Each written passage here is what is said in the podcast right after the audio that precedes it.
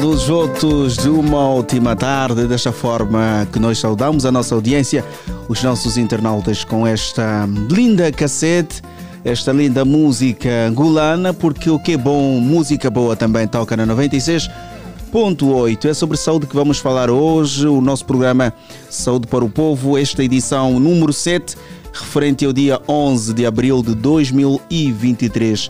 E como sempre, na apresentação estou sozinho. Rubelina dos Reis, boa tarde. Muito boa tarde, boa tarde aos nossos ouvintes, aos nossos internautas que nos acompanham da Platina F, eh, da Platina Line, no Facebook, da Platina Line no YouTube também. Uh, espero que estejam todos bem. Hoje, mais uma terça-feira, eu estar aqui para levar para si as melhores notícias, notícias e dicas sobre saúde. Exatamente, informação também aqui nos caracteriza esta sexta edição estamos a caminhar num sétima, bom porto, pois não, né? Sétima, sétima edição, sétima né? A sétima, né? Então estamos a caminhar bem. Estamos a caminhar bem, sim senhora, mas antes de tocarmos no nosso tema e também saudar aqui os nossos convidados, vamos primeiro apresentar a equipa que trabalha para este magnífico programa. Na supervisão está o Sarciano César e a coordenação é de... União Med, na técnicas temos na som. É, nesse caso. Temos menino o som, bonito, temos né? o menino bonito, Oni Samuel no streaming, né? Streaming Exatamente. temos o Vadilson dos Santos e a produção 12 é de Laurina Fernandes, a nossa querida Laurina, né? Laurine, baixinha Laurina. Laurini. Laurine. Ainda bem que ela não me ouviu. Não é o nome é, dela. Não, ainda bem que ela não me ouviu. Eu errei de propósito. Ok, então vamos bem pertinho, uh, vamos até bem pertinho das 16 horas levar este, este programa, porque os nossos ouvintes também nossos internautas são os nossos convidados eh, podem comentar na nossa página oficial do Facebook, Platina Line, também no YouTube, ou ligar para o número 944 50 79 77. Também pode deixar a sua mensagem para hum, tirarmos qualquer dúvida em volta deste tema que vamos discutir hoje. Hoje vamos falar sobre. Sobre meningite. Vamos falar de um problema já muito antigo que afeta muita gente e que muita gente não sabe. Vamos saber, afinal de contas, o que é que é que, é que se trata, não é? Uhum. E para falar do meningite, hoje teremos aqui os nossos convidados, o doutor uh, Agnaldo Lucas. É? Exatamente, teremos o nosso doutor Agnaldo Lucas e também Jeremias Agostinho, né? Sim, doutor Jeremias tarde. Agostinho daqui a pouco né, vai, vai, vai entrar para falar conosco. Mas Deixa-me aqui referenciar algo. Uh, o doutor, os doutores aqui vão poder tocar também nos tipos de meningite que existem, não é? As causas, os sinais, nesse caso refiro-me a sintomas, e também a famosa dor do, do pescoço, né? Ah, Está lá todo enquadrado para, para o, seu, o seu diagnóstico. Os doutores então, vão poder tocar nesse, nesses aspectos todos para esclarecer aos nossos ouvintes, aos nossos internautas, afinal de contas, do que é que se trata a meningite, como é que nós podemos identificar, como é que nós podemos diferenciar. Vamos saber isso tudo hoje. É, exatamente. Então, caro internauta, sabes o que é meningite? Então comente na nossa página oficial do Facebook. Deixa aí a sua resposta para que podemos aqui não é, comparar com aquilo que, que, que os doutores aqui vão, vão poder definir e vão poder abordar sobre o nosso tema. Vamos estender agora o nosso sinal para o doutor Aguinaldo Lucas. Doutor, boa tarde, seja bem-vindo ao Platina FM. Olá, muito boa tarde, Helder, muito boa tarde, Rubelina. É, gostaria de estender as minhas calorosas saudações à, à, audiência deste magnífico programa, não é?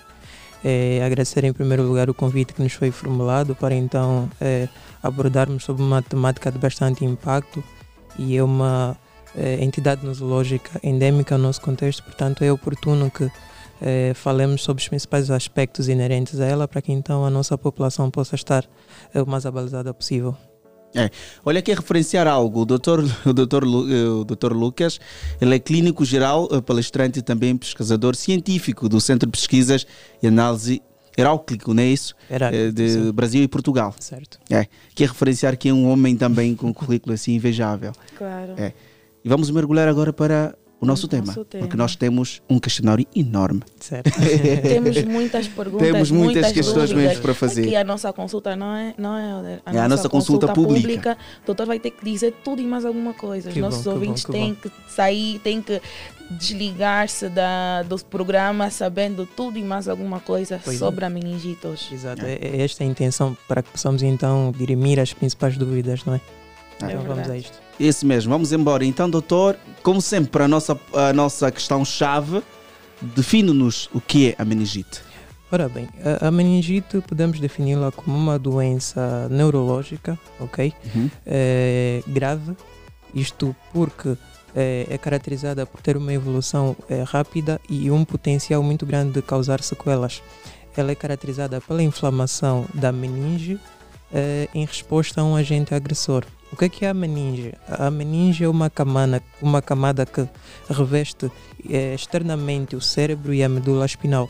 O que é que acontece? Do ponto de vista anatômico, todos os órgãos no nosso organismo estão recobertos por alguma membrana que cumpre uma função essencialmente protetora. Por exemplo, o coração está recoberto pelo pericárdio, os pulmões estão recobertos pela pleura, os intestinos estão recobertos pelo peritônio o cérebro e a medula não são a exceção. Então, a meningite a inflamação eh, da, da, da meninge, que é a membrana que recobre estes dois órgãos, não é?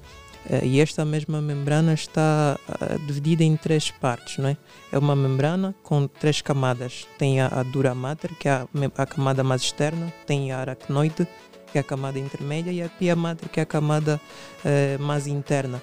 E a meningite afeta essencialmente a camada intermédia e a camada mais interna desta, desta membrana. Então, do ponto de vista conceitual, é isso. A inflamação da meninge é secundária a um agente agressor, que pode ser tanto é, um agente biológico, que nós já falaremos adiante, pode uhum. ser um agente químico ou um agente físico. Ok, okay. doutora, Está aproveitando a sua resposta, pode-nos dizer já o que é que causa, né? O que é que causa essa, essa As causas doença? relacionadas, né? Como é que ela... Como eu disse, eh, os agentes são essencialmente essas três naturezas, física, biológica e química, não é? De tal sorte que, eh, do ponto de vista didático, para uma melhor compreensão, eh, as causas da meningite são agrupadas em, em duas classes, causas infecciosas e não infecciosas. Dentro das causas infecciosas, nós vamos encontrar eh, bactérias, ok? Que por sinal são a principal causa de meningite. No entanto, também encontraremos eh, causas virais, que são variadíssimas. Temos eh, parasitárias e fúngicas. Eh, dentre as causas eh, bacterianas, eh, apesar de serem variadíssimas, gostaria de destacar o, o meningococo, nem Neisseria meningitidis, que é, é uma das bactérias que mais está envolvida nos casos de surtos e epidemias. No entanto, também temos outras como o pneumococo, temos a Haemophilus influenza, temos os streptococos da Galatiae e várias outras bactérias que estão envolvidas no surgimento de várias outras doenças, como por exemplo a salmonella tif, que nós conhecemos muito bem causa febre tifoide, mas também pode causar meningite, uhum. o bacilo de Koch causa tuberculose, também pode causar a meningite tuberculosa, não é? Uh, temos ainda infecções uh, virais, como nós conhecemos o HIV, também pode levar a, a, ao surgimento de um quadro de meningite. Infecções uh, parasitárias, deixa-me aqui ressaltar a questão do, do, plasmódio. Nós sabemos que está associado à malária, mas o plasmódio também é, é incluído numa das causas de meningite, embora um bocadinho mais rara. Quanto às causas uh, não, não infecciosas, são variadíssimas. Temos, em primeiro lugar, enfermidades cancerígenas, seja eh, tumores primários do sistema nervoso central, tumores metastásicos, no caso, eh, um tumor que se forma em qualquer outra parte do organismo, mas eh, vai desprendendo células tumorais que se alojam em várias outras partes diferentes da sua origem. E dos, um dos principais locais de metástase é o sistema nervoso, concretamente no cérebro, e por aí vai. Temos também causas eh, traumáticas, por exemplo, o indivíduo teve um acidente e cria-se uma porta de entrada, não é? Pela qual passam bactérias que pode, obviamente, levar ao surgimento da meningite. Temos também causas medicamentosas, que é, é, é pouco provável que os nossos ouvintes saibam. É, existem determinados fármacos que, por uma reação alérgica, podem levar ao surgimento da meningite. Por sinal, são fármacos muito usados no nosso seio. Os antibióticos temos o metronidazol, muito usado no nosso contexto. Analgésicos como o ibuprofeno, paracetamol também podem causar uma reação alérgica, pode levar a meningite. Uh, anticonvulsivantes como a carbamazepina. Uh, ainda entre os antibióticos tem também o cotrimoxazol, também pode causar a, a meningite. Uh, temos ainda uma variedade de fármacos. São, são, exato, variedade são, de São várias, Agora, doutora, a minha, a, a, doutora, a minha questão uh, surge quando fala das causas, não é? Certo. Que originam esta, esta doença. E no princípio o doutor, o doutor frisou muito bem que é uma Exato. doença muito perigosa. Certo. Consoante as causas, pode nos dizer como a doença é transmissível? Se é transmissível, como é que ocorre essa transmissão? Ora bem, quando falamos de transmissibilidade, estamos a nos focar essencialmente nas causas infecciosas, não é? Uhum. Uh, portanto, Sim, está à vontade. Podes continuar. uh, nas causas infecciosas. E, e- e para uma melhor compreensão, é bom que nos cinjamos na, na meningite de etiologia bacteriana, que é a, a- a principal causa de, de- de epidemias e surtos, certo? Uhum. E a meningite bacteriana, sua transmissão é essencialmente respiratória, ou seja, através de gotículas né, de saliva, aerossóis ou secreções respiratórias. Isso através do contacto com uma pessoa doente ou um portador. Eh, Quem é o portador? É aquele indivíduo que tem a bactéria no seu organismo, no entanto, não padece da doença. Segundo a OMS, estima-se que entre 5 a 10% da população mundial têm esta bactéria alojada no seu organismo, no entanto, não desenvolvem a doença, mas são capazes de transmitir. E essa transmissão ocorre através de, eh, mediante a fala, não é? Ao tossir, ao espirrar, no beijo, não é? Eh, Entretanto, é bom ressaltar que é necessário que esse contacto seja prolongado e de forma reiterada, porque não é um contacto esporádico que, obviamente, levará à transmissão da, da doença. Então, eh, a meningite bacteriana, que acredito que é oportuno que nos cinjamos nesta, a sua transmissão é essencialmente respiratória. E se quisermos eh, considerar as demais eh, etiologias, as demais causas, então isso vai depender muito de eh, agente causador para agente causador. Exatamente, o relógio marca já 15 horas e 45 minutos, preferir 15, e ci- 15 45 minutos passam da hora 15. Estamos em conversa com Aguinaldo Lucas, ele que é médico especialista também, é clínico geral, aliás, e palestrante e pesquisador também científico. E se juntou a nós eh, o Dr. eh, Jeremias Agostinho, médico especialista em pediatria e mestre também em saúde pública e docente universitário. Eh, Dr. Jeremias Agostinho, boa tarde, seja bem-vindo a- a- ao nosso programa. É um prazer recebê-lo eh, aqui nos estúdios do Platina FM e falar para, para nós nesta sétima edição do programa Saúde para o Povo.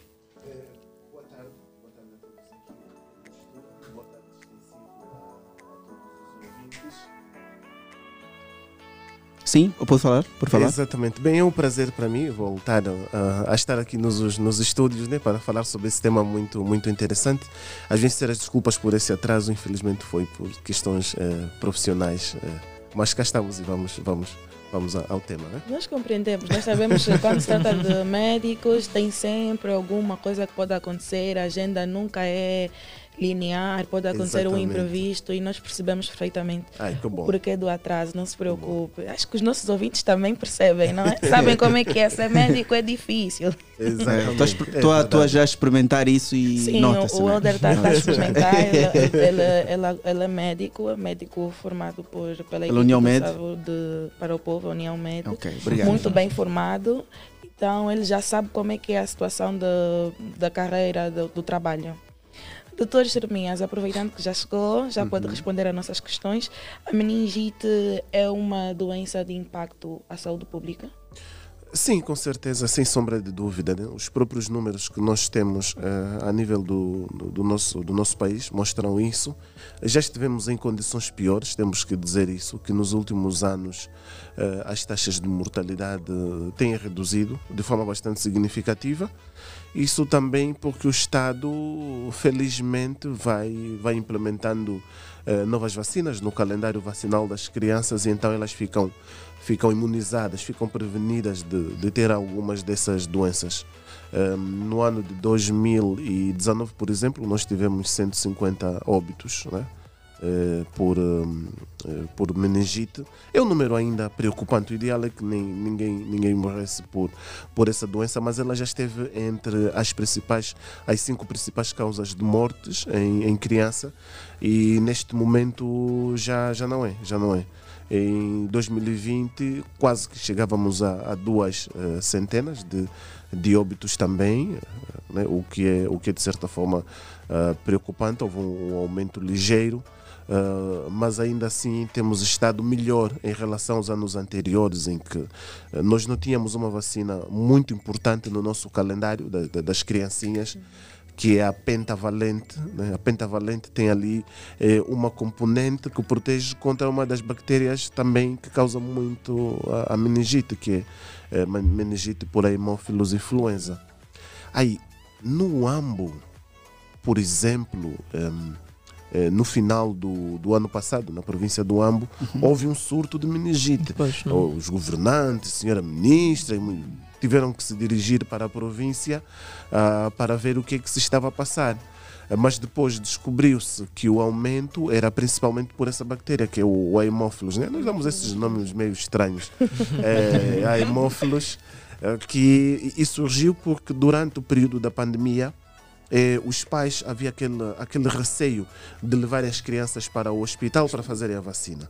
Pronto, toda a gente tinha medo de ir ao hospital, bastava encontrar alguém que tem tosse. E Jesus, deve ser Covid. Então não levaram as crianças à, à vacina. Como resultado, logo no final do ano passado, nós tivemos alguns surtos uh, da doença em algumas províncias. O Ambo é uma, uma delas.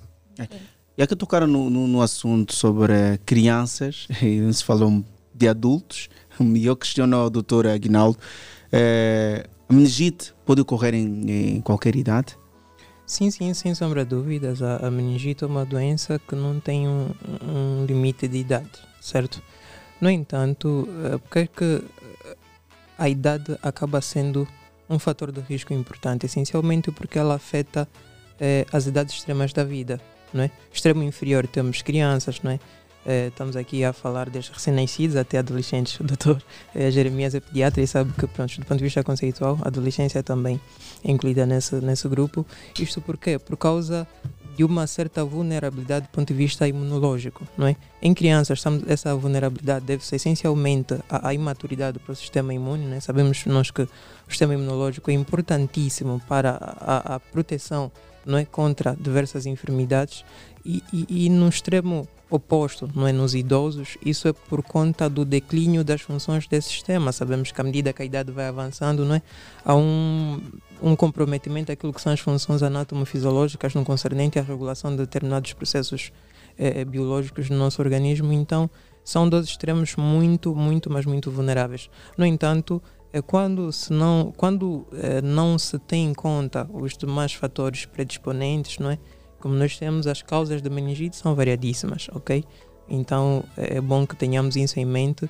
É, ela pode afetar qualquer indivíduo, independentemente da, da faixa etária, porque, como nós veremos mais adiante, os fatores de risco é, são variadíssimos. Ok, muito bem, obrigado. No caso, o doutor explicou-nos aqui que né, ele, ele, ela pode uh, acometer qualquer idade. Qualquer idade. Mas temos mais, uh, digamos que. Uh, as idades, mais, de, vulneráveis, mais vulneráveis, né? as idades de risco. Nós Exato. temos dois extremos. Exato a pediátrica, né, que são os meninos, os bebés, até a adolescência, Exato. e os idosos. Certo. Claro, caso. claro, claro. É porque, pronto, criança é criança, né? As crianças criança é criança, é não, conseguem, não conseguem cuidar-se. É preciso que os adultos uh, sempre, sempre prestem uma, uma atenção especial. Por causa da forma de, de, de transmissão da doença. São aquelas gotículas, que como o doutor dizia, aquelas gotículas que nós vamos libertando sempre que tossimos, né? É, é, quer dizer, são raras as crianças que vê logo que está a tossir, ela está ali a cobrir, a cobrir a boca e logo a seguir vai para, para um quarto de banho, faz a lavagem das mãos para, para evitar. Não, as crianças não. As crianças ficam a tossir à torta e à direita, depois eh, cumprimentam-se umas às outras, abraçam-se e, e, isto facilita a, a, a transmissão, desse, desses agentes. Né? E, e, uma vez no seu organismo, já é um organismo frágil, como o doutor disse, é frágil. As defesas do organismo da criança não conseguem eh, dar conta com facilidade eh, destas, destas uh, bactérias, né? desses, agentes, desses agentes, infelizmente. Então elas ficam eh, muito mais propensas. depois, nós temos taxas de, de vacinação, infelizmente, ainda baixas, que, que não cobrem toda a população. Né? Nós não podemos esquecer eh, que em cada 100 angolanos, só 65 é que têm acesso aos serviços de saúde. Eh, temos os outros 35 em 100 eh, que infelizmente ainda vão dependendo um pouco de ervas, vão dependendo um pouco de, eh, daquela medicina mais alternativa, vão dependendo do que podem, alguns nem sequer podem, não têm onde, onde acorrer aquelas pessoas que vivem nas zonas um pouco mais lá, mais rurais e tudo mais, às vezes nem sempre têm acesso. E então eh, não, não, fazem, não têm a vacinação, a vacinação, não são vacinadas, como consequência. Têm esse, essas complicações. Depois, há alguns, algumas dessas bactérias que causam essas doenças. Eh, a vacina não faz parte do calendário normal que nós temos. No nosso calendário nós temos a penta, pentavalente, penta de 5, porque ela protege contra 5 doenças. Mas depois temos outras estirpes não são tão frequentes, mas existem, não podemos dizer que elas não existem. Existem outras estirpes que, para, para as crianças prevenirem-se bem, têm que fazer a vacina. Por exemplo, a vacina meningocócica do tipo C né, é uma bactéria que não é muito frequente, mas existe. Quanto é que custa uma vacina dessas? Caríssimo, né? O preço vai é, de 45 a 120 mil kwanzas, uma vacina. E temos a conjugada, a vacina, a, a, conjugada que as crianças fazem aí logo depois do quando completarem um, um, ano de idade. Essa às vezes começa aí aos 80 mil quase até cerca de 160 estamos a falar de mais de dois salários mínimos. Né? Então, é, mais de dois nem, nem toda a gente consegue tirar aí um salário mínimo ou, ou, juntar dois salários mínimos para, para, para uma vacina. Para uma vacina. Por isso é que essa doença também é muito frequente é, naquelas zonas onde as pessoas habitualmente têm condições de vidas muito difíceis. É, são sete, oito, oito famílias, oito, oito membros numa única família, vivem num único quartinho. É, às vezes são famílias que têm cinco, seis crianças. Basta uma ter quase, quase todas acaba por contaminar vão, todas, vão, vão, vão seguir a, a, mesma linhagem, né? Sim. É sem esquecer que aquela meningite, por exemplo, nas criancinhas, que quem causa é a mesma bactéria que causa tuberculose. É? A mesma bactéria Sim. que causa tuberculose. É, aquela bactéria da, da, tuberculose que, que é o bacilo, nós chamamos bacilo, bacilo de, do coque, uhum. ela pode atingir várias partes do corpo. O, que, o mais comum é nós termos ela no pulmãozinho mas pode atingir os ossos, pode atingir os intestinos, pode atingir o fígado, o rim. Na criança, ela pode chegar até o cérebro e causar a meningite tuberculosa. E, e onde é que nós encontramos? A tuberculose é doença da pobreza. Não vamos criar rodeios. Tem tuberculose, tem pobreza. É? Porque os indivíduos que vivem bem, alimentam-se bem, têm um sistema imunológico tão bom que a bactéria não, não, não, não, não consegue. Reside. Não, não reside. E então é, daí essas doenças meningite e tal estarem muito ligadas também às más condições de habitabilidade, águas paradas na, na, nas zonas, é, o saneamento básico, é, casas de chapa que não dá para pôr uma janelazinha por causa dos, uh, dos malandros, dos miliantes que vão querer passar por aquela janela, então tem que estar tudo bem fechado. E quando uma pessoa tem meningite e entra aí, é terrível. Eu já atendi uma paciente que perdeu os seis filhos. Tá seis. Por causa da meningite. Então, um, uma criança, ela trouxe uma criança ao hospital, tinha meningite. E mandamos logo ir buscar todas as outras. E quando chegaram ao hospital, nós diagnosticamos e foi letal, né? E sobre isso mesmo, eh, antes de tocarmos na questão do, do diagnóstico do Dr. Jeremias, que sinais os pais devem né, ter em conta, né, aos adultos, para, para, para um, se detectar esta doença? Ou logo que ver a criança certos comportamentos eh, que vai apresentando para logo correr a um, a um centro médico ou a uma unidade hospitalar? E, e, assim, os sinais são tão complexos que na maior parte das vezes, na criança pelo menos, né, os pais hum, muitas vezes nem dão conta que, que, a, criança, que a criança tem. Por isso a gente diz vacina, vacina que é bem melhor porque os sinais eles são muito inespecíficos. Por exemplo, é uma febre alta, 38, 39 graus, né? que os pais uh, vão notar na criança na fase inicial. Depois dessa febre alta, o que é que eles vão ver? A criança convulsiona. Né? Habitualmente os papais dizem, a criança começa a se esticar, né? Começa a se esticar. E é aqui o complicado é que às vezes naquela criança mais pequenininha os pais muitas vezes nem conseguem dar conta que ela está a convulsionar, porque às vezes ela só, só vai jogando as pálpebras, só vai fazendo um, um, um, um jogozinho, um piscar de olhos. Às vezes é um, dedozinho eh, do pé, um dedozinho da mão, eh, que a criança vai, vai mexendo repetidamente e muitas vezes não dão conta, vão só dando paracetamol, paracetamol. Então tem, tem essas convulsões. Eh, depois, na criança mais grandinha, já dá para notar melhor porque o, o pescoço fica rígido, fica duro, né? Ah, às vezes os pais tentam pegar a criança para levar para o hospital, pega pelo pescoço, põe a mão assim na, na cabeça e ele nota que a cabeça, o corpo todo vai acompanhar eh, o pescoço, mas isso já numa criança um, um, pouco mais grande. Fica com uma rigidez nos joelhos, fica assim esticadinho, que os pais nem conseguem, nem conseguem às vezes perceber, né? Então vai tendo esses sinais é, inespecíficos, que em medicina nós temos assim nomes próprios, não vamos desses nomezinhos, sinal de Kerning, Brudzinski, sabe? Para o povo. A nossa, a nossa, linguagem deve ser mais ou menos para poder fazer entender os nossos. Yeah, yeah, tem, que ser, tem que ser mais essa linguagem. Então, uma criança assim, a criança é aquela que o pai, quando nota que ela tem febre muito alta, é, não aceita comer né? Tá vendo? Nega comida, os pais dão comida, tenta dar comida, ela não aceita, nega, está rígida, tem convulsões, uma parte do corpozinho está a mexer, é para correr lá, logo para o hospital. Ok, só para complementar o que o doutor Jeremias muito bem disse, né? acredito que do ponto de vista de fatores de risco ficou bastante claro, não é? Eh, quais são os principais fatores de risco que, ou seja, aumentam a probabilidade de que alguém venha a padecer desta doença. Do ponto de vista sintomático, é como o doutor acabou de dizer, é, vai variar segundo a idade. Por quê? A doença é única, mas tem um comportamento diferente em função da faixa etária. Uhum. O doutor disse, em crianças menores, por exemplo, recém-nascidos, podem ter tanto febre, né, que aumenta a temperatura normal, 37, 38, aí em diante, mas também pode manifestar-se por hipotermia, abaixo de temperatura normal. E, e, e algo que eu sempre faço questão de de perguntar numa consulta, eh, sempre que tenho um paciente pediátrico, é perguntar aos pais se temos termômetro em casa. Infelizmente, a nossa população não tem a cultura de ter termômetro em casa. Infelizmente. A criança tem febre, mas viu, mediu pelo termômetro, porque a, a percepção pela temperatura da pele não é um indicativo fiável de que houve uma alteração da temperatura normal. Então, eu, eu apelo aos nossos estimados ouvintes para que tenhamos a cultura, termos pelo menos um kit de primeiros socorros em casa, termos um termômetro, um aparelho de medir a, a pressão arterial, porque são elementos que fazem toda a diferença para nos acudirmos a qualquer situação de saúde nos primeiros instantes. Então, numa criança, ela pode manifestar-se também por uma diminuição da temperatura. Outro elemento interessante é o choro incontrolável.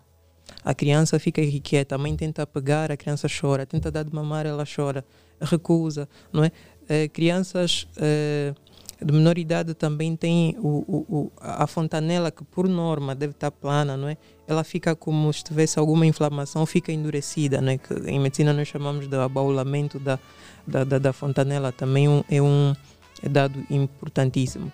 E nas crianças de maior idade, como o doutor muito bem disse, elas como já podem é, verbalizar aquilo que sentem, ela pode queixar-se de dor de cabeça, que geralmente é muito intensa, não é? a febre, que é, é bem mais comum nas crianças de maior idade, Uh, o vômito, é importante aqui enfatizar sobre a questão do vômito, que geralmente é um vômito que sai como se tivesse uma pressão considerável, que nós chamamos de vômitos em jato. Né? Eu, como estudei numa escola cubana, chamamos vômitos em projetil.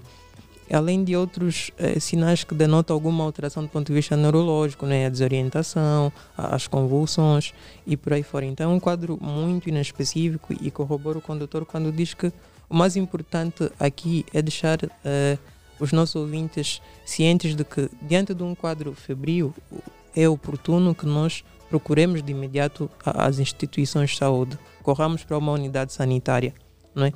Porque, infelizmente, por causa de questões culturais, nós temos o costume de muitas vezes, como se diz na gíria, guardar a doença em casa. E a meningite é uma doença que o tempo é um elemento crucial. Quanto mais tarde se fizer o diagnóstico e o tratamento, menores são as probabilidades de que possamos ter sucesso no, no tratamento e maior a probabilidade de sequelas, não é? E, Isso mesmo. Olha para os ouvintes que só agora sintonizaram a 96.8, o Rádio Platina FM. São 16 horas e 2 minutos e estamos a falar sobre meningites. Os convidados é o Dr. Jeremias Agostinho, ele que é médico especialista em pediatria e também mestre em saúde pública e docente eh, universitário. Também temos o Dr. Agnaldo Lucas, médico clínico geral, palestrante e pesquisador científico do Centro de Pesquisa e Análise Eráticos do Brasil e também de Portugal. Dessa forma, seguimos com as nossas questões, Rubelina. É verdade, os doutores esclareceram aqui quais são os sintomas da meningite. Notou que tem febre, tem, pode ter hipotermia, né, que é a baixa temperatura a, a normal. Uh, temos o vômito em jato, o choro e convulsões e muitos outros. Nota-se que a meningite não aparece para da mesma forma para toda a gente. É, exatamente, sem, sem sombra de dúvida. Assim. Na criança é mais difícil. No adulto, às vezes, dá-se conta com mais, mais facilidade, principalmente se ele tiver os sinais mais clássicos. Está uh, a ver aquela rigidez assim na, na, na, na, cabeça, a cabeça fica assim rígida, vai tendo, vai tendo convulsões, uh, a questão do, do, do, do vômito. É, é, é mais fácil é, o diagnóstico no adulto. Na criança é mais difícil, né? E essa questão do tempo, é, o tempo é fundamental. Quando nós falamos de meningite, é fundamental. Claro, depois vamos falar das, das complicações, porque quanto mais tarde chega a, a criança ao, ao hospital, é, o prognóstico é difícil. É bastante. Não, é difícil, é difícil. As, é pessoas, as pessoas não têm a, a mínima noção. Né? Por isso é que nós não gostamos de ver crianças com, com meningite, porque sabemos que uma criança com meningite vai alterar toda a estrutura social da família. Da família. É, mais em frente vamos ver como, mas vai alterar completamente. Okay. Isto, isto porque, porque é que os nossos ouvintes precisam compreender isso. É que Estamos a falar de um sistema que coordena quase todas as funções do nosso organismo, não é? O cérebro não é como a pele que tem a capacidade de se regenerar. Nós, quando temos uma lesão na pele, aquilo cicatriza e pronto. O, o sistema nervoso tem a característica de que quando há uma lesão de qualquer índole, não é? Ele dificilmente se regenera. Hoje em dia fala-se um bocadinho de neuroplasticidade, mas não é com a mesma é, qualidade que os demais sistemas do nosso organismo. Daí que é, quando se fala de patologias neurológicas, o tempo é um elemento fundamental, porque quanto mais tempo esse sistema sofrer lesões, não é? E se essas lesões não forem revertidas, as probabilidades de que se consiga recuperar são remotas. Daí que patologias neurológicas merecem uma atenção imediata.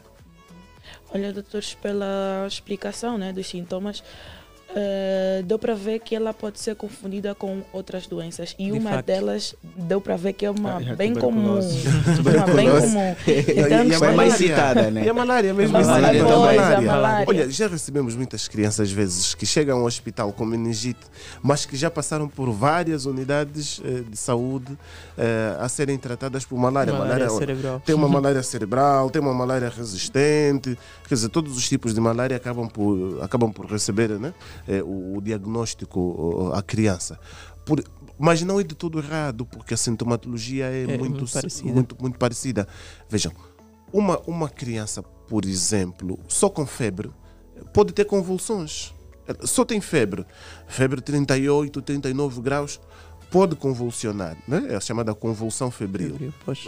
Pode ter também aquela convulsão que os pais habitualmente dizem fica a se esticar.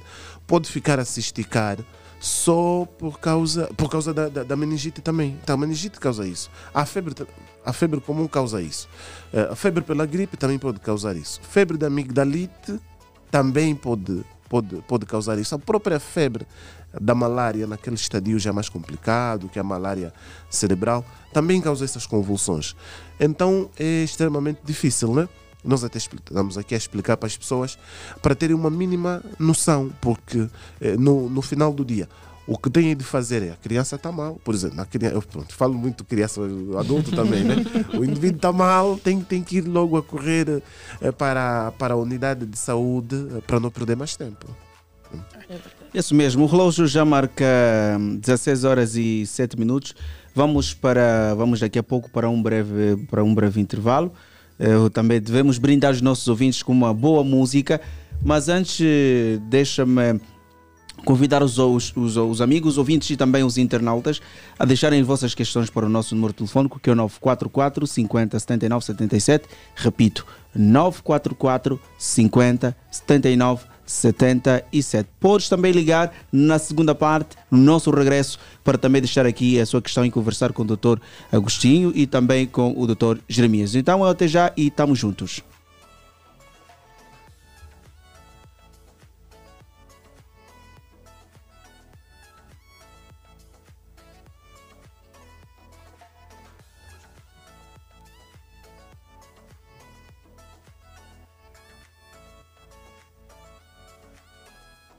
Estamos fora do ar. Estamos fora do ar? Ah, ok. Epa, fiquei pensando.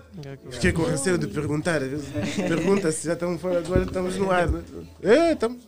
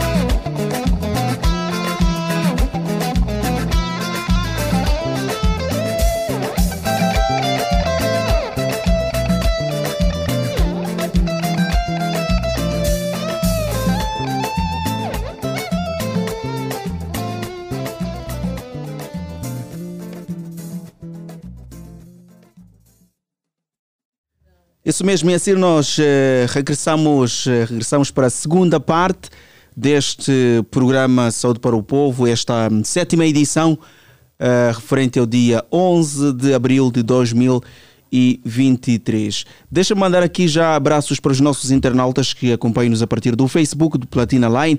Aqui também referenciar o Dr. Vaz, está, está a acompanhar-nos o Dr. Ketio Vaz. Um grande abraço, Dr. Ketio Vaz. Também já passou aqui pelo nosso programa. Também acompanha-nos o AD Camunua Ernesto Manuel, Ana Cláudio Gaspar eh, Sebastiani.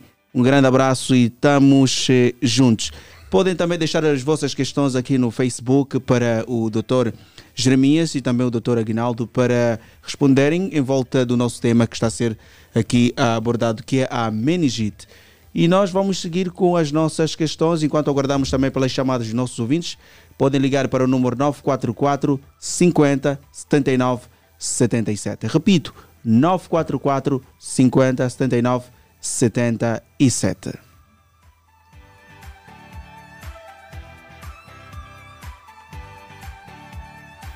E antes do nosso intervalo, o Dr. Eh, Jeremias tocou na questão do, do, do diagnóstico, mas eu questiono ao Dr. Aguinaldo como clínico uh, geral, o, o, pescoço sempre é um dos elementos principais para uh, fundamentais para o diagnóstico da meningite? Ora bem, uh, começamos. Uh, isso vai depender muito de vários fatores, não é? porque o, o, a rigidez nucal, não é? que é essa impossibilidade de flexionar o uhum. pescoço, uhum. é um dos indicativos de que há alguma irritação meninja desta membrana ou deste trajeto todo, não é? No entanto, o, o quadro é muito inespecífico, como o Dr. Jeremias falou, de tal sorte que o, o, médico deve olhar para o paciente numa perspectiva panorâmica, essencialmente eh, com vista a descartar outras doenças cujo quadro clínico é, é muito semelhante. Então, ele deve ter em conta, em primeiro lugar, o historial do paciente, porque nós vimos que os vários os fatores de risco devem ser tidos em conta, não é? A ver se o, a, a, o paciente teve algum possível contacto, não é? é? Pode não ser diagnosticado, mas alguém em casa que tenha uma sintomatologia suspeita que nos possa conduzir a esse é, diagnóstico inicialmente é, é, presuntivo, não é? E, e, quando fizer a avaliação do ponto de vista do exame físico, não é? Deve avaliar o paciente de forma cefalocaudal, não é? De tal sorte que não venha a, a, a cingir-se num único elemento do, do diagnóstico, porque o exame físico é neurológico, é vasto, ok? Uh, porque um, um, elemento importantíssimo é que o, o, a meningite muitas vezes também causa um, uma um comprometimento dos pares craniais pode causar alterações uh, visuais, alterações uh, auditivas, alterações do equilíbrio, não é? Uh, há ainda literaturas que falam de algum distúrbio motor que pode inicialmente começar com uma paresia, que é a fraqueza muscular, mas depois pode evoluir para uma paralisia como tal. e os diversos outros sinais de, de hipertensão endocraniana, não é? Que temos o papiledema, que só será observado mediante o oftalmoscópio, não se pode observar a olho nu. Uh, tem o vômito, que nós já falamos. Uh, enfim, tem a cefaleia e vários outros elementos. Então, uh, a rigidez no cal, essa impossibilidade de inflexionar o pescoço, a dor no pescoço, como se diz no, na linguagem corrente, é um sintoma frequente, mas não é o único.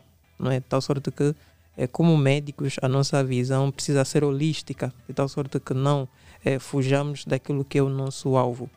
Ok, doutor, uh, nós queremos saber, além dos sinais e sintomas, né?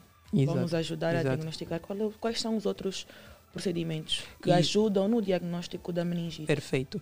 É, concluindo o, meu silogismo, é dizer que é, clinicamente é muito difícil diagnosticar a doença, tal sorte que o, o, o, o diagnóstico é essencialmente do ponto de vista laboratorial, não é?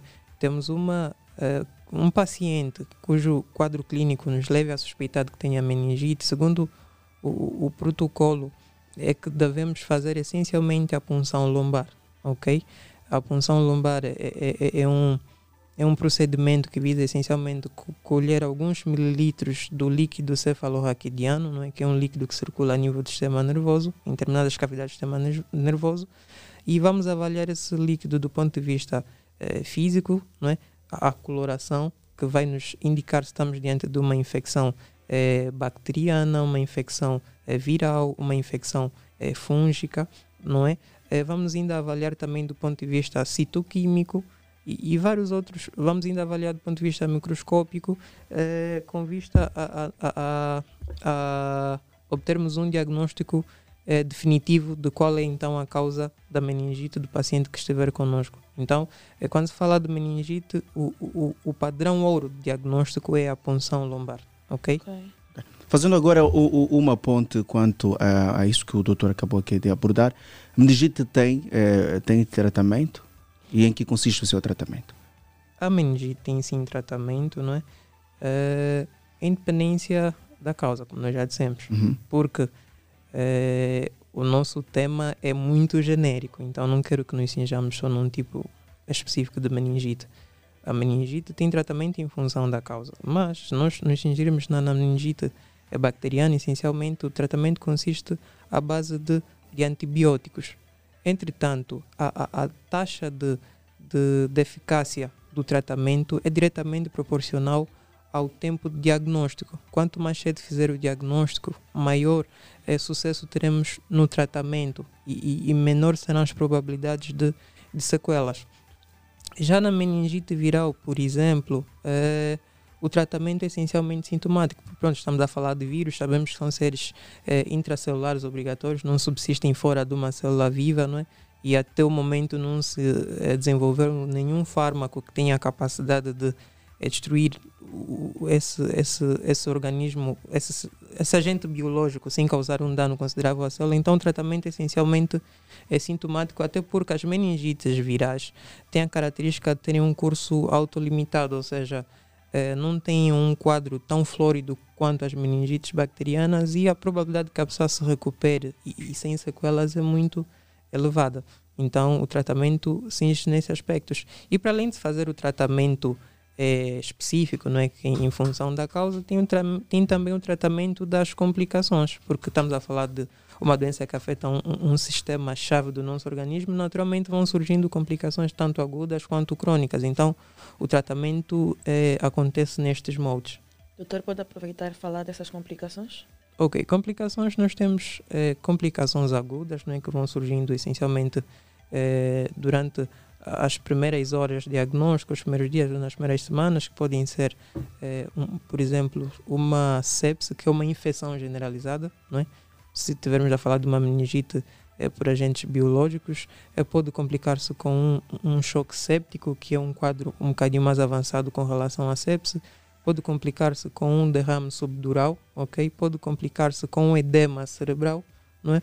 é isto do ponto de vista agudo. E cronicamente, quando falo de crônico, estou a referir-me a pacientes em que o diagnóstico foi tardio, o tratamento foi tardio, ou então o tratamento foi inadequado.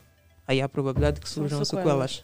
Não é? Então estamos a falar da perda auditiva ou uma diminuição da audição que pode ser, ou melhor, eh, o comprometimento da audição que pode ser parcial ou total, eh, estamos a falar da epilepsia. Nós hoje temos muitos pacientes eh, epilépticos eh, que é como sequela de uma meningite tida na infância ou em qualquer outra fase da vida. estamos a falar também da outra complicação muito importante, deixa-me cá ver, é o, o atraso psicomotor, porque pode comprometer o desenvolvimento é, do funcionamento do sistema neurológico como um todo e, e, temos muitas crianças que acabam tendo como sequela o retardo mental, não é? Então esse atraso psicomotor. Tem também a paralisia cerebral. Hoje nós temos muitas crianças que infelizmente é, convivem com essa patologia como sequela de uma de uma meningite. Enfim, são, são várias. E uma das principais é, complicações da meningite é a meningoencefalite. Ou seja, se lembramos do ponto de vista conceitual, dissemos que a infecção era apenas na membrana protetora, uhum. mas essa infecção pode estender-se até o parênquima cerebral, ou seja, ao cérebro propriamente dito. Não é? Então, eh, o quadro como um todo nós chamamos de meningoencefalite. Então, são variadíssimas complicações que podem surgir como resultado desta, desta doença. Nota-se que pode deixar várias sequelas. E muitas. Com certeza. Essa questão das sequelas é, é, o, é o mais complicado na, na, na meningite, né? E, e por isso é que, é que sempre que, as- que a criança apresenta algum sinal, algum sintoma, tem que rapidamente ir ao hospital para ver se começa um tratamento, um tratamento precoce e evita todo esse tipo de, eh, de complicações, porque eh, uma criança com meningite principalmente a bacteriana numa família, muda completamente a vida social da família. Eh, a experiência mostra que habitualmente os pais quase que já não têm vida própria. Quando tem uma criança na família que teve meningite, acaba por não ter vida Tem própria. que ficar a cuidar da criança, Tem que ficar a, a que cuidar vai da se tornar criança. um adulto. Babás vai ser- desistem, vem uma, vem outra, desiste. Por quê? Porque as sequelas são muito intensas, são muito fortes. Por exemplo, a questão da cegueira. Né? É, é- é frequente. Isso, a prática mostra-nos isso. Quando a infecção é, é, é bacteriana, ah, a criança, na maior parte dos casos, vai ter cegueira. Já começa eh, uma complicação, né? vai ter cegueira. Eh, depois nós temos a, a perda da audição, né? porque o- a- aquelas bactérias elas destroem completamente o, o- o cérebro da, da- da criança. Então uma criança que já não ouve eh, e acaba por, por, por não ver. Aí começa, um- um- um- começa o, o verdadeiro problema da criança. Depois lhe causa todo um conjunto de transtornos motores, que vai ser uma criança que não anda, Não vê? ok? Essa criança não anda, não vê, Não, Não ouve. Tem deficiência na fala. tem deficiência na fala, ao defecar, quer dizer, é uma criança que apenas eh, defeca, mais nada. Para comer é uma luta terrível, porque a criança tem dificuldade em abrir a boca. Habitualmente é uma luta. Os pais não têm, muitas vezes, possibilidade de fazer uma higienização eh, da cavidade oral da criança. Então, uma criança vem para o hospital, está cheia de cáries dentárias, porque os pais não conseguem fazer uma higienização adequada. A criança tem 13 anos, mas parece um bebê. Por quê? Porque de tanto que se alimenta mal, que ela não se desenvolve. Eh, Só fica deitado na cama como resultado. Porque aquela criança não anda, como resultado o que é que ela tem? Tem escaras. As caras. Deita- Quer dizer, fica Tem com o corpo todo cheio de, feridas. eh, de feridas. Está a ver? Eh, Então, o pai ou a mãe, um dos dois, vai abandonar o, o serviço. A experiência mostra isso. Vai abandonar o serviço para cuidar da Para criança. cuidar da criança. Porque a criança é dependente. Vem uma babá, não aguenta, desiste, porque tem que tocar toda hora fraldas e o cheiro é, é- Horrível. é- é horrível. É, são as feridas que a criança vai tendo, fica um, dois, fica esgotada do ponto de vista psicológico e depois desiste. Então, uma altura que a mãe diz: Não, pá, tenho que ser eu. Tenho que ser eu, então vou deixar de trabalhar. Essas crianças, às vezes, para minimizar esses danos, têm que ter uma cadeirazinha, uma cadeira. Especial. uma cadeira especial, né? dessas cadeiras especiais onde ele pode sentar sem fazer pressão, para ter escaras, onde permite pôr aí o, o baciozinho para a criança fazer as suas eh, necessidades. Por causa desse conjunto de dificuldades, e depois respira mal, respira mal, eh, engasga-se com, com, Com frequência, com facilidade. Então o que é que essa criança tem? tem aparece quase sempre, quase sempre volta ao hospital com pneumonia. Tem uma infecção no pulmão. Porque por causa dos cuidados que são deficientes. Boa parte dessas crianças, quando têm essas sequelas das mais complexas, acaba por perder a vida. Acaba por perder a vida. Doutor tocou no, no, num ponto uh, no princípio, ainda vamos olhar para, para essas sequelas, uh, doutor Jeremias. Tocou na questão do país. Eu, eu pergunto ao doutor uh, Jeremias se é possível prevenirmos esta, esta, esta doença e de que forma. É, é possível. É, é possível pre- prevenirmos as doenças porque ninguém quer chegar a essa fase de doença. Quando, é, quando é uma meningite viral, até é uma coisa boa de se ver. Quer dizer, a gente olha já para os sintomas da criança, é leve. Os sintomas, conforme o doutor dizia, os sintomas são leves. Vas ali ao, ao. E os pais têm que estar conscientes que isso não é agressão, né? Eu queria falar um pouco sobre isso. Às vezes, quando fazemos uma, uma punção lombar, só para os pais saberem, às vezes um bebezinho pequeno, eles levam logo no hospital, o doutor avalia, depois diz: olha, temos que fazer uma, uma picazinha na, na, na coluna da criança. E os pais ficam escandalizados, mas não pode, ele é bebê, vão picar, vocês estão a agredir. Não, não estamos a agredir eh, a criança, estamos a fazer uma picazinha na coluna eh, para tirar aquele líquidozinho que sai ali, porque é aquele líquido que depois levamos no laboratório para ver o que é que tem. Se é bactéria, se é vírus, para ajudar a diagnosticar. Então não é agredir a criança, é mesmo necessário. Às vezes nós pedimos aos pais, olha, aguarda um pouquinho, vamos picar a criança, e eles vêm todos uh, zangados, uh, encontram um adesivo na coluna da criança, fica chateado, como é que pica? Não, é, é importante. E, e, e fazermos o diagnóstico para termos rapidamente o diagnóstico, fazermos o tratamento e fazendo o tratamento eh, precoce evitamos essas complicações. Né? E as sequelas? O, e, e, as sequelas, as sequelas da doença, as sequelas da doença são enormes. Eu estou falando aqui daquelas complicações mais imediatas, as sequelas são enormes. Agora, é possível prevenir? É. Eu gosto sempre de dividir a responsabilidade pelas aldeias. Nós temos responsabilidades governamentais e temos responsabilidade dos encarregados de educação. O governo tem as suas responsabilidades. O governo tem que controlar eh, o que nós chamamos de determinantes sociais da doença. O que é que isso significa? Por exemplo, garantir às populações habitações condignas. condignas. As pessoas têm que ter um sítio bom para se viver, um sítio com ventilação. Garantir que a questão do saneamento será resolvida ou minimizada. Ok? Porque falamos da, da, da, bactéria da tuberculose que pode causar a meningite. Uhum. Um adulto com tuberculose, ali onde ele cuspir aquele escarro, faça chuva, faça sol, aquela bactéria pode sobreviver aí até quase 20 anos. Depois vem uma viatura que passa por aquela zona, levanta o pó. E as crianças estão a brincar na rua, inspiram. É forma de transmissão. E quem lava o carro? Né? às vezes, às vezes, nós temos uh, nos, bairros uh, as fossas né, a transbordarem. Sim. Ninguém liga. O bairro todo a cheirar fezes. Ninguém liga. É importante. Por quê? Porque depois estão ali os, as viaturas a passarem, vão até as casas, as residências, vão até o quintal e mandamos o filho lavar os pneus do carro, que passou por uma zona completamente infectada. Isso é responsabilidade do governo. Essa questão do lixo, por devidamente eh, o lixo, garantir emprego para as pessoas. Porque se as pessoas têm emprego, têm uma vida mais saudável, conseguem resolver os seus principais problemas. E o indivíduo que está bem nutrido, tanto o adulto como a criança, o seu sistema imunológico, que o doutor disse aquela hora, consegue fazer frente a essas invasões. As bactérias têm um vírus, o organismo está preparado porque a criança alimenta-se bem. Eh, tem acesso ao leite, ao chá, ao fiambre, essas coisas todas Sim. bonitinhas. Né? Tem na mesa. Depois nós temos a responsabilidade do próprio cidadão. O cidadão também tem a sua responsabilidade. A primeira responsabilidade do cidadão é defender a sua saúde.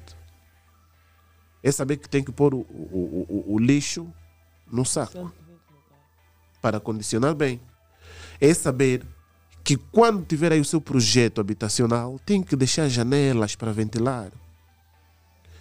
É saber que tem que pôr redes de mosquiteiros para, os mosquitos ali na, na, na, na, residência. É saber que tem que dar água adequada aos, aos seus filhos. E depois, planificar, porque outro problema que nós temos é a planificação dos filhos, também que é responsabilidade também do cidadão. O Estado tem, o cidadão também tem. O que, é que isso significa dizer? o número de filhos que nós vamos fazer tem que ir de acordo com a nossa possibilidade financeira. financeira. Porque, porque depois nós temos muitos filhos e não conseguimos levá-los todos à vacina. Não conseguimos cuidar deles todos, na Não verdade. conseguimos cuidar todos deles.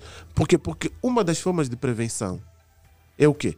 É nós termos instrução de tal tipo que o parto do meu filho, da minha esposa, da esposa no caso, vai ocorrer numa unidade de saúde. E quando a criança nascer, a primeira coisa que vai fazer o quê? É a vacina é da BCG. Aquela que se dá logo ao nascer. Então, os pais têm que ter esse cuidado.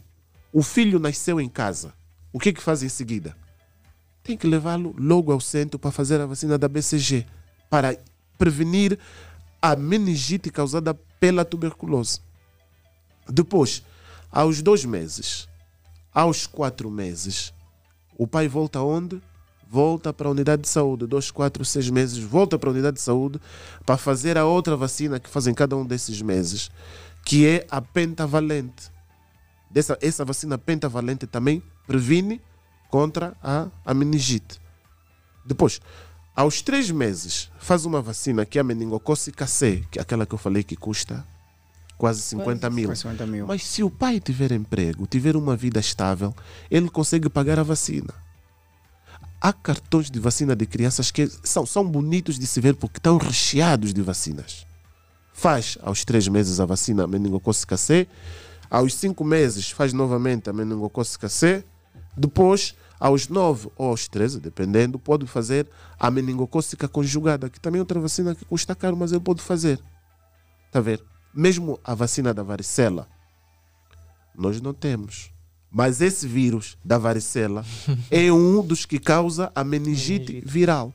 Mas se o pai tiver condições, essa vacina no setor privado está 40 mil kwanzas. Pode pegar no 40 mil kwanzas e pagar a vacina da, da, da varicela. Tá vendo? Então, há um conjunto de vacinas que a criança faz até os dois anos que lhe permite evitar esse tipo de doenças. Depois, se nós temos condições eh, adequadas e um filho, um número de filhos que vai de acordo com as nossas possibilidades, conseguimos seguir e acompanhar a evolução de saúde da criança. Ao pequeno sinal ou sintoma, rapidamente pegamos na criança e levamos para uma unidade eh, de saúde. Porque quando nós não temos condições, gostamos de poupar. Criança tem febre, eh, vamos poupar. Não vamos ainda esperar em casa, vamos só dar paracetamol. Às vezes vai passar. Não. Está a ver? Porque depois vem a outra componente. É importante também, né? Que é a questão do, do seguro, né? Do, do- do- a questão do, do seguro de saúde é importante. Se o pai tem um número de filhos que vai de acordo com a sua condição financeira, consegue garantir esse seguro para o, o seu filho e para si mesmo também. E então não ter receio. Eu, é, é engraçado, mas já recebi em consultório. Claro que eu acho que aquela mãe também exagerou. Um mosquito mordeu o filho às 22, apareceu à meia-noite. Por quê? Porque fez uma mancha ali onde o mosquito picou. Exagerou um bocado, né? Uma, uma picada de mosquito não, não deveria fazer com que ela fosse logo ao hospital. Mas mostra que Preocupação. preocupação que tem com, com a saúde do, eh, do filho. E, e nós temos uma taxa de, de natalidade muito alta. Nós temos uma média eh, de 6, 7 filhos por mulher. É, muito, é difícil nessas condições os pais eh, conseguirem garantir esses cuidados todos para a criança. Né? É verdade. É muito difícil garantir cuidados para quando se tem muita criança. É difícil você cons- eh, garantir cuidados de saúde necessário porque se só uma criança já requer bastante cuidado, bastante atenção.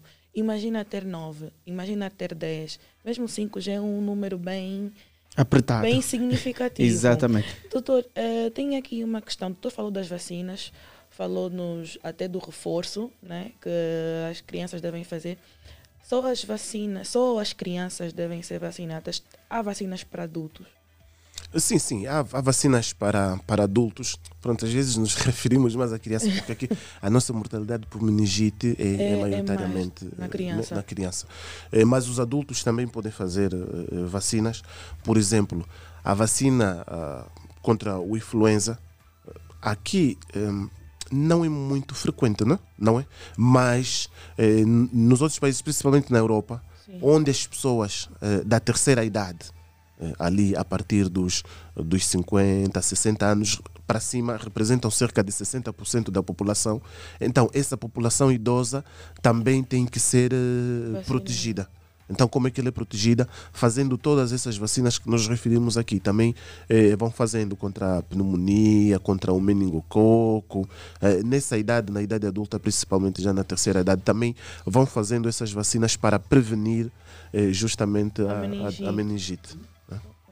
Ok, é só para para complementar aqui alguns aspectos que o doutor eh, enfatizou, não é? Eh, se calhar estaríamos a retroceder, mas é importante que eu não gostaria que ficasse assim. Primeiro, a questão da- das escolas, não é?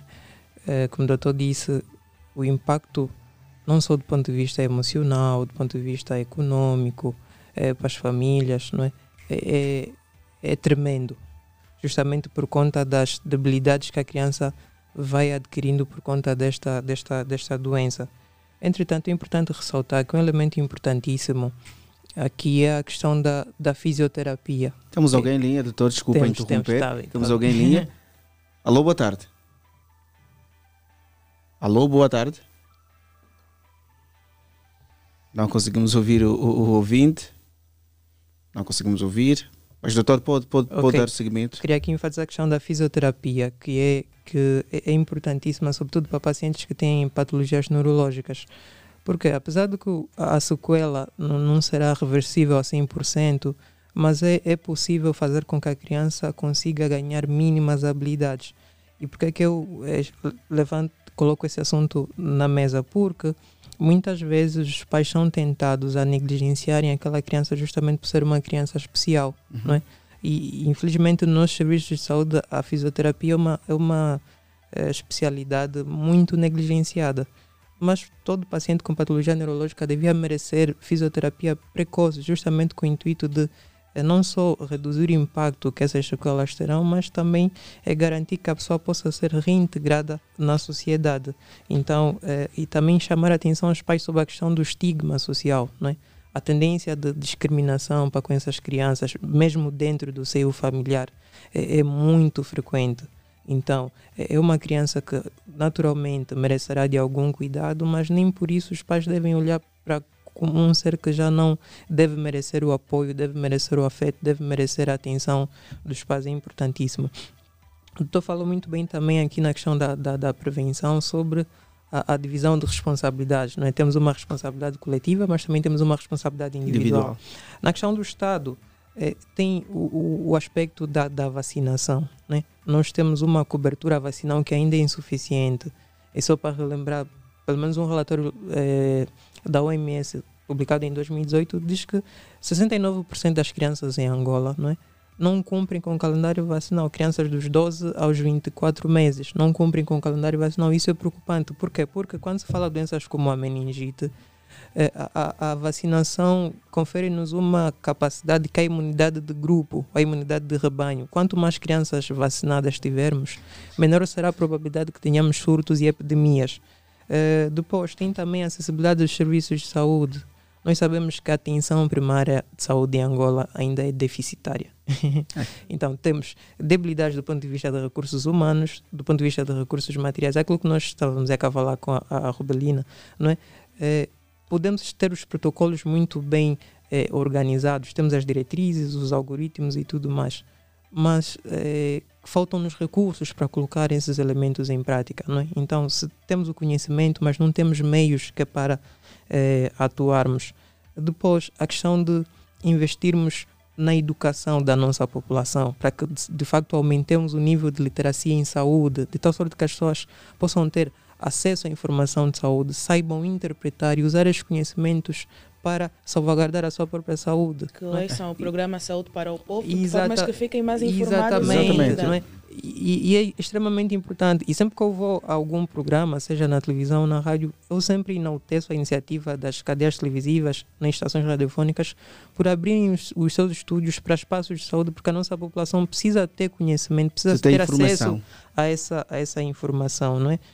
Para a nossa população, eh, reiteramos a colaboração com as instituições de saúde, porque o que é que acontece, infelizmente? Nós eh, temos noção que vivemos num país em desenvolvimento, não é? E que temos muitos elementos, eh, poucos elementos a nosso favor. No entanto, muitas vezes, como cidadãos, muitas vezes eh, tendemos a exigir que o Estado resolva todos os nossos problemas esquecemos que, em grande parte, a responsabilidade de- de, cuidar da nossa saúde cabe a nós, É. não é? Estamos a Então, correr já com o exato. tempo, doutor. Já são 16 e, e Exato. 40, estamos aí já a queimar alguns minutos. Certo. Mas eu, eu pergunto ao doutor Jeremias, tocou a questão das, das, das vacinas e também eh, tentou ah, es- estipular aqui alguns preços de algumas vacinas. Eh, pergunto ao doutor Jeremias, quais são as vacinas disponíveis no, no- no nosso país? Sim, pronto, nós temos, ah, temos essas vacinas todas disponíveis no, no país, né? Uhum. Algumas estão na, na rede pública e, e outras Na rede Na rede privada. na rede privada. Né? Pronto, não seria, é, é o que acontece. Mas não é- pode- é no privado, tá? no privado, É não podemos privado. dizer uma coisa, outra coisa diferente.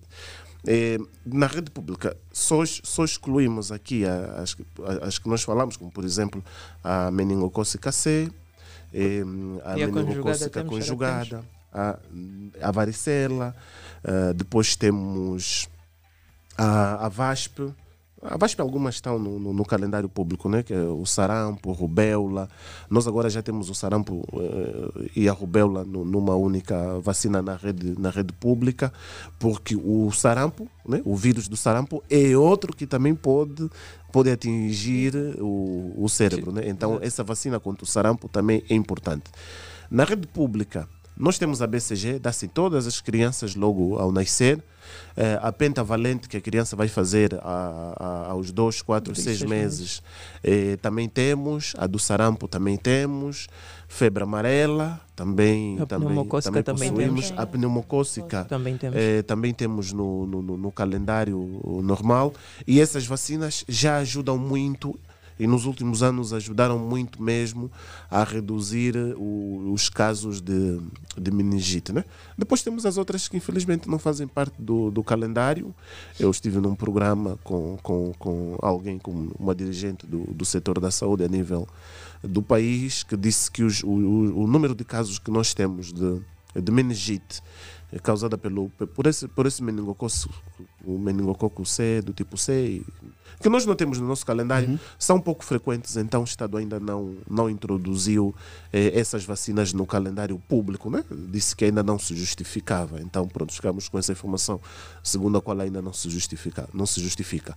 Mas em si, eh, no calendário normal que a criança vai fazer até aos nove meses de, de vida, Vida. estão lá as principais vacinas que podem ajudar Na prevenção da na, na Prevenção. prevenção. Eu aproveito agora a questionar eh, eh, aqui um, um internauta. Diz: eh, a varicela apenas surge uma vez no ser humano ou isto é mito?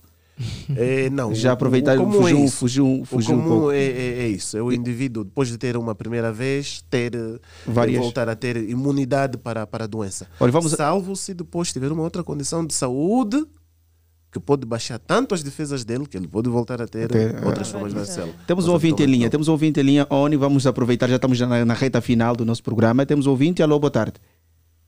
Alô, boa tarde. Boa tarde, sim, quem fala e de onde nos fala?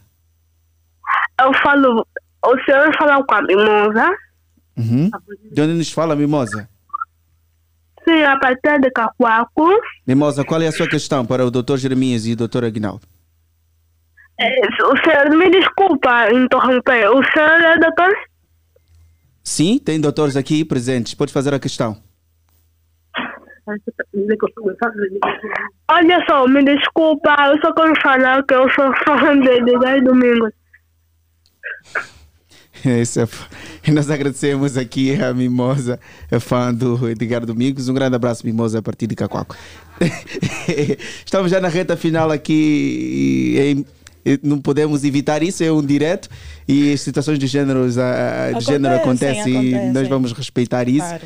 É, e 16, 16 horas e 45 minutos. Vamos já. a eu questiono ao doutor Jeremias, continuando aqui na, na- na nossa consulta pública, que hábitos de higienização um indivíduo deve implementar para a prevenção da meningite? É isso, E é- também é olhando já fundamental. para já recomendações também finais eh, para terminarmos com o nosso programa, já estamos a queimar os minutos. Não, higienização pessoal Uhum. e higienização do meio é, é fundamental. Quer dizer que o indivíduo tem que preocupar-se com a sua própria higiene. É, hum, é o habitual, tomar banho, cuidar da roupa, passar ferro ah, à roupa. E isso é importante, porque veja que essa é uma das formas de transmissão, principalmente para nós profissionais de saúde. Por isso é que a nossa roupa nunca levamos para casa. Sempre fica no hospital, deixamos aí num saquinho, e quando vamos para casa lavamos de forma se- separada, porque aquela complicação, a meningite meningocócica, eh, que é uma, uma forma muito uh, uh, agressiva da, da doença. Se, os pais, por exemplo, os profissionais de saúde, no caso, não tiverem cuidado, podem levar a doença para casa só por intermédio da roupa. Né? Isto é extremamente importante. Então, é, é higiene eh, do meio higiene pessoal, lavar, varrer a casa, limpar os móveis, eh, ter cuidado com os calçados, acondicionar bem o lixo, ter cuidado com a água que nós usamos, a água que nós eh, conservamos, tudo isso são, são medidas ideais. Então, e agora, em gesto de, de, de recomendações, aqui as recomendações vai para as pessoas que eh, os problemas eh, de saúde são mesmo para serem eh, resolvidos eh, nas unidades de saúde. Falamos sobre muita coisa, então qualquer pai que nota qualquer dos sinais ou sintomas que nós aqui falamos no seu filho, ou qualquer adulto que note algum desses sinais e sintomas em si, deve rapidamente procurar uma unidade de saúde. E para terminar, é, um, um, seria uma espécie de, de felicitação para algumas organizações da sociedade civil que trabalham nessa questão da educação é, para a saúde. Eu acho que mais uh, populares devem se unir, é, principalmente aquelas pessoas que dominam muito sobre saúde, os estudantes de instituições que formam profissionais de saúde devem se unir e se responsabilizar também por essa educação para a saúde de proximidade da população. E felicitar a Platina, né? A Platina por ainda manter um programa uh, que aborda sobre saúde, porque nós temos muitas estações de rádio que infelizmente não têm programas uh, que só abordam assuntos sobre saúde e acabamos, acabamos por não ajudar. Né? Então devem seguir também esse, esse caminho de ter nas suas grelhas programas sobre saúde, falhar sobre saúde. No final do dia, a saúde é o que interessa e o resto não, não tem, tem pressa. pressa. Doutora Aguinaldo, já para terminarmos? Exato. Uh, eu comecei, começo por enfatizar o, o que o doutor muito bem disse relativamente à questão da, da, da prevenção. Uh, infelizmente ainda somos um país em desenvolvimento, né, de tal sorte que uh, doenças infecciosas ainda serão uma realidade no nosso panorama epidemiológico, de tal sorte que a prevenção precisa ser a palavra de ordem. Eu costumo dizer que uh, para a maior parte das doenças a prevenção é o melhor remédio, não é? de tal sorte que podemos aqui ver o, o impacto que tem essa doença do ponto de vista pessoal, do ponto de vista familiar, do ponto de vista social. Então, se as pessoas adotarem uma conduta preventiva, conseguiremos eh, mitigar muitas consequências que essa, essa doença carrega eh, consigo. E, e, e para a nossa população, a recomendação que eu deixo é mesmo a busca oportuna pelos serviços de saúde. E, e gostaria aqui de levantar uma questão porque o nosso contexto cultural, infelizmente, não é? Nosso contexto, questões de âmbito sociocultural fazem com que, infelizmente, quando temos uma doença cujo quadro clínico é um bocadinho melindroso, a tendência é nós recorrermos à medicina alternativa. É, a medicina natural é boa, porque muitos fármacos que usamos na medicina convencional têm origem do natural. Entretanto, é necessário que as pessoas procurem profissionais não é, que sejam é, de certa forma, possuem algum respaldo para exercer a profissão que exercem. Infelizmente, nós temos muitos é, curiosos. curiosos na nossa sociedade que aproveitam-se da, da inocência não é? Da, das pessoas e aproveitam-se disso. E, e, infelizmente, uma doença como a meningite acaba sendo um calcanhar de aquilo para muita gente, porque eh, podemos aqui perceber quais são as repercussões que terá. E a meningite é uma doença com tratamento essencialmente hospitalar. Então, é, que não nos cinjamos em procurar outras, outros caminhos para resolver esse problema, porque tão logo nós identificamos algum elemento que nos chama a atenção, devemos procurar oportunamente uh, a, as unidades, uma unidade hospitalar. Ok. Nós Obrigada. agradecemos então ao Dr. Jeremias e também o Dr. Aguinaldo pela presença e nos falar deste magnífico tema. É verdade, obrigado, nós agradecemos. Esperemos que voltem, esperemos que voltem a sempre, sempre que chamarmos, esperemos que voltem. Hoje nós falamos de meningite, um tema bastante importante, vimos a importância de falar sobre isso, vimos as sequelas que ela pode deixar, então, caro ouvinte, por favor, qualquer sintoma, qualquer chamada, qualquer coisinha que sentir, vá ao hospital, não, não guarde a doença em casa, por favor, dirija-se a uma unidade especializada para receber atenção e tratamento. Sendo assim, nós chegamos ao fim, não é, Helder? Exatamente, chegamos ao fim desta hum, sétima edição do programa Saúde para o Povo, com promessa de regressarmos na próxima terça-feira com mais um tema interessante. Mais um tema interessante que será psoríase, né? Exatamente, isso mesmo. Então saiba o que é na terça-feira feira. E trabalhou para si na supervisão deste programa o Sarchão Nacésio, a coordenação é de... União Med. E também esteve na técnica o menino bonito Oni Samuel, na transmissão o Vadilson dos Santos Santos e a, a produzir a, a produzir a a nossa, baixinha. o nosso programa de hoje teve a baixinha Laurina Exatamente. E na Fernandes. apresentação, a Rubelina dos Reis. e eu de Lourenço. E chegamos mesmo ao fim, até terça-feira, mas fique ligado na 96.8 porque tem o programa Ponto de Vista com a Liliana Vitor. Hoje ela vai falar sobre o tema do jovem que hum, colocou fim à própria vida por alegada falta de carinho do pai. Então, não perca daqui a pouco eh, o programa Ponto de Vista com a Liliana Vitor. Um grande abraço, até a próxima terça-feira. Estamos juntos.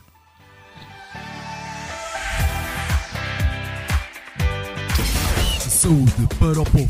Viva com boa disposição física e mental. Viva com saúde. 96.8